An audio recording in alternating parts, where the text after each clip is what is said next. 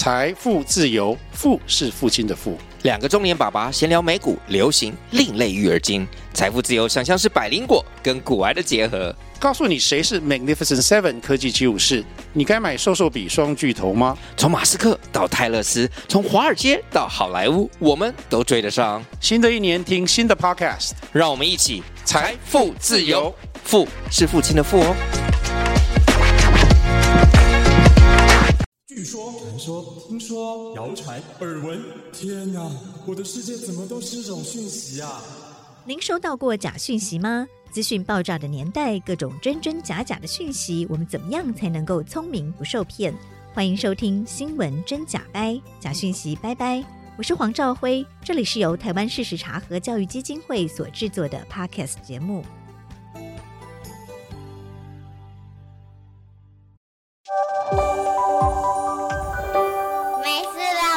跑，今天要带着我们绕着地球跑的来宾呢，是新庄、中正、大安三所社区大学的老师陈俊宪陈老师哦。陈老师呃，参与了台湾媒体素养计划社区大学的媒体素养推广活动哦。那陈老师在他的课堂上，用融入式课程的方式，把媒体素养融入很多很有趣的课程内容。所以，我们今天特地连线陈老师来跟我们分享他是如何。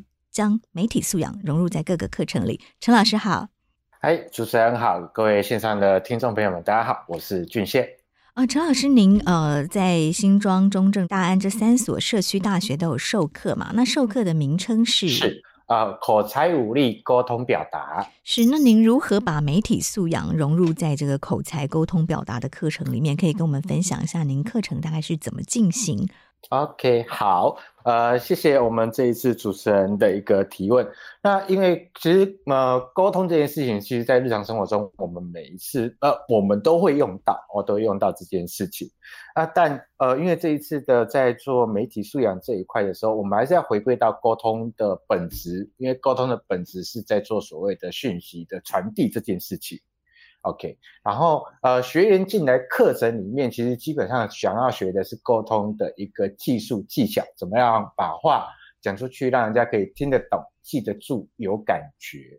那我们这一次在课程里面去谈，用另外一个方式去切入进来，在这一个环节，我们来谈谈所谓的谎言跟沟通意图这件事情。嗯，谎言跟沟通意图，嗯，是是，对，因为。呃，谎言这件事情，它也是沟通没有错，但是你会发现到一件事情，为什么我们会叫谎言？因为表示说它传递的讯息里面有一些不实的资讯在，才会才会叫做谎言嘛。如果全部都是真的，那不叫谎言，对吧？对，OK，嗯，然后。嗯，然后这里面我会跟同学们谈到一个概念，就是呃，基本上因为我们在课程中在学的一些，不管在沟通或表达的技术上面，都是想着怎么样讲话可以让人家可以听得更有感觉，或是更有认同感这件事情。但这样的课程的授课的基础上面，分享给同学们的基础上面，呃，这个建立在一个基础叫做良善。嗯。就是我想要把我的想法、我的知识、我的一些呃一想跟跟对方去做互动，可是如果对方在跟你互动的过程当中，他的沟通的意图是非良善的时候，他可能有一些呃有一些假讯息，也有可能一些不好的意图想要去植入进来给你的时候，那就会变成一个很有趣的现象。所以我们会在这个过程当中去跟大家谈谈沟通意图。跟非良善的沟通意图，这里面差异在哪里？嗯哼，老师，您可不可以举一个例子啊、哦？您在课堂上怎么跟学员哦，透过分享谎言、沟通意图，然后来达成媒体素养的教育，同时也让大家更意识到假讯息的严重性？好啊、呃，我这样跟同学们讲，就是说，呃，谎言要让人家成，就是让人家相信。一定是百分之八十是真的，百分之二十是假的。然后因为你说吸收了百分之八十的真，所以那百分之二十你就会忽略掉。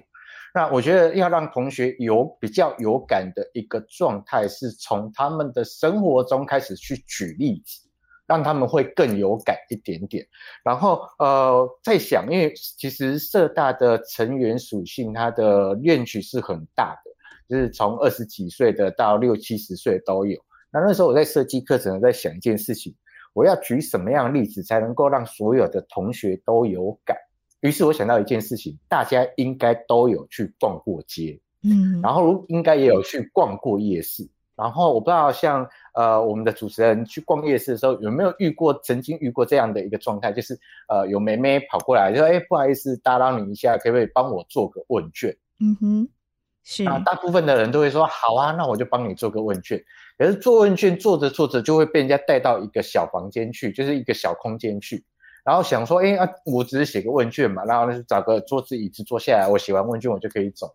可是做完问卷到最后变成要买产品才能才能离开那个地方。嗯、对，那这个过程当中就会跟大家讲说，哎，那你会发现到一件事情，当时他在跟你讲只是要做问卷，可是到后面变成要买产品，这里面的资讯落差就会变得很大，而且会发现到一件事情，就是你在那个地方光到呃听到对方要买产品到这个环节，有的人警觉性很高，直接就走了。可是有的人可能在呃在这一次我们的课程的呃反应里面，你就会发现到一件事情：有学员可能碍于不好意思拒绝，碍于对方的情面，碍于对方的讲话的内容，他好像觉得不买不行，就这样买了。可是当他当他买完离开那个会场的时候，就会发现到一件事情：我买这些保养品干嘛？好像用不到。嗯，然后我用这样的方式带入进来的时候。让大家就觉得，哎，对，好像生活中有蛮多我们会遇到，原本他跟我讲 A，他原本要跟我讲 A，可是讲着讲着怎么会被人讲到 B 去了？而且讲到 B 的过程当中，我好像没办法拒绝对方，或者是我一定要去配合对方，我就我就把他所有的讯息全部都吃下去。那所以在这个过程当中，我们就会开始去抓。啊、呃，一些生活中比较会有的看到的一个例子，然后一些类新闻的图片，然后抓一些同学们应该会感资讯的一些讯息，然后让他们去猜跟辨识一下这些讯息到底是真的还是假。所以我们会用这样的方式开始让同学们知道说，我们所接触到的资讯回馈回来，沟通的本质在资讯传递。可是我们日常生活中所遇到的讯息都不一定全部百分之百真实的。它里面会有一些混淆的资讯进来的。嗯、呃，非常有趣哦。您用个人呃连接到学员个人的生活经验，嗯、然后让他们意识到假讯息其实就在每个人的身边，对不对？哦，那您这样上课之后，学员的回馈，您觉得有什么让您比较印象深刻的吗？比较印象深刻一件事情，哎，因为就我们来讲哦，我们要被哦，不管是网络上、社群上，或者是实际上我们在呃生活中，像我们要被人家坑蒙拐骗的机会很微乎其微，所以那时候我们在抓例子、要去抓案例、要去抓这些事情的时候，其实我们还蛮担心的，蛮担心这种。担心的是学员会觉得，老师你这个我知道啊，这个是诈骗，这个我我我都清楚。